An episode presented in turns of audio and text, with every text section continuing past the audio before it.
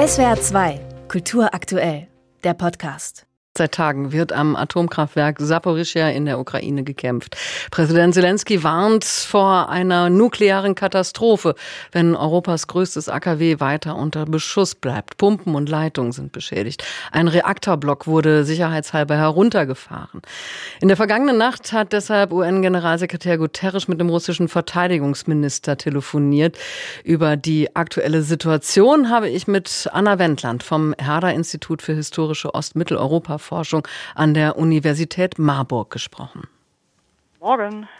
Sie haben zur Reaktorsicherheit in der Ukraine habilitiert, kennen die Lage und Ausstattung also sehr gut. Wenn sich ukrainische und russische Truppen nun gegenseitig beschießen, wie gefährlich ist das für das Kernkraftwerk?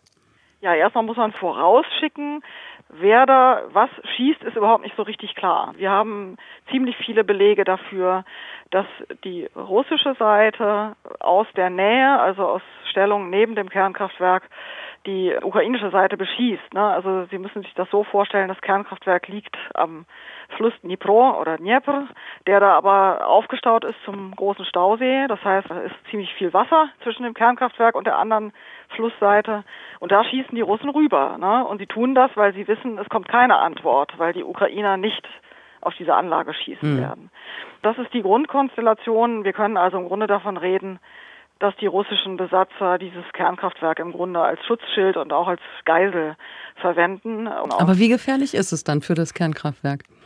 Das muss man dann im Einzelnen betrachten. Was passiert ist bislang, war, dass wir einzelne Treffer hatten von nicht bekannten Waffen, die auf dem Anlagengelände niedergegangen sind und die in einem Fall eine Nebenanlage, eine Stickstoffversorgung beschädigt haben, in einem anderen Fall eine Hochspannungsleitung und dann noch wurden Messeinrichtungen von der Umgebungsüberwachung beschädigt, die da für das ähm, Standortzwischenlager zuständig ist. Das heißt, es kam auch zu Treffern in der Nähe des Standortzwischenlagers für abgebrannte Brennelemente und das ist natürlich besorgniserregend. Mhm. Hält die Ummantelung denn einem Beschuss statt? Also wenn die Reaktorgebäude beschossen werden und äh, oder nicht beschossen werden, sondern so eine Art Zufallstreffer abbekommen, dann würden sie dem sicherlich standhalten. Das äh, ist aber nicht der Fall, wenn so eine Anlage ganz gezielt beschossen wird, also mit dem Ziel, sie zu zerstören. Nun besteht aber auch die Gefahr, so ein AKW braucht ja auch Strom. Die Reaktoren müssen gekühlt werden. Wie ist das, wenn zum Beispiel die Stromleitungen zum Werk beschädigt oder zerstört werden? Ja, das stimmt. Wenn ein Kernkraftwerk seine Netzanbindungen verliert, dann landet es im Notstromfall. Das heißt, dann müsste es seine Stromversorgung aus Notstromaggregaten selber organisieren. Und das ist dann natürlich im Zentrum unserer Sorgen auch.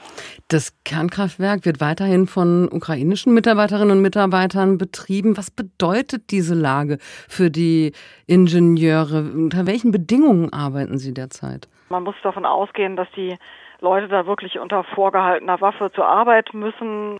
Wir haben einige Fälle von verschwundenen Belegschaftsmitgliedern oder auch Verhafteten. Das heißt, wir haben hier tatsächlich auch eine ungeheure Stresssituation. Sie haben es gerade gesagt, die russische Armee nutzt das Kernkraftwerk als ja, sagen wir mal, Schutzschild. Also die Ukrainer können es nicht angreifen. Wie soll das eigentlich gehen, diese Situation zu entschärfen? Welche Möglichkeiten gibt es da? Bislang wäre die einzige gangbare Möglichkeit, dieses Kernkraftwerk unter Schutz der Vereinten Nationen, der IAEA, e zu stellen und eine Art Schutzzone einzurichten und dafür zu sorgen, dass militärische Handlungen im, was weiß ich, 30 Kilometer Umkreis um das Kraftwerk zu unterlassen sind. Das ist ja auch das, was das Kriegsvölkerrecht auch fordert. Das, was da jetzt passiert, was die Russen machen, prinzipiell so eine Anlage mit Bewaffneten zu besetzen und von dort aus zu schießen, ist schon ein ungeheurer Verstoß gegen alles, was wir an Konventionen haben, selbst im Kriege. Und das zeigt eben auch, wozu diese russische Seite bereit ist. Wie wahrscheinlich ist es, dass es eine Verständigung gibt, dass das AKW unter die Kontrolle der IAEA e gestellt wird? Ja, das hängt eben tatsächlich wie so vieles in diesem Krieg von Moskau ab und wir können nun darauf hoffen, dass eventuell eine Regelung gefunden wird, die derjenigen für diese Getreideexporte, also für das freie Geleit für Getreideschiffe gilt. Womöglich kann man so eine Lösung aushandeln, aber danach sieht es derzeit überhaupt nicht aus weil die Anlage tatsächlich ein Faustpfand auch in der Hand der Russen ist und was man eben nicht unterschätzen darf, was womöglich sogar das wichtigste Moment ist, das ist die Angst, die man mit dieser Anlage eben auch erzeugen kann. Ne? Also die Angstbotschaft ist momentan wirksamer als der tatsächliche Schaden, der auf der Anlage angerichtet wird. Wahrscheinlich auch die Solidarität mit der Ukraine zu brechen. Denn der nächste Schritt ist, dass ja dann im Westen womöglich Leute auftauchen, die sagen, liebe Ukrainer, gebt doch besser auf, anstatt ganz Europa zu gefährden mit dieser bedrohten Anlage. Das Kernkraftwerk von Saporischia in der Ukraine steht unter Beschuss. Wie gefährlich das ist, darüber habe ich mit Anna Wendland von der Universität Marburg gesprochen. Ich danke Ihnen vielmals. Gern geschehen. SWR 2 Kultur aktuell. Überall, wo es Podcasts gibt.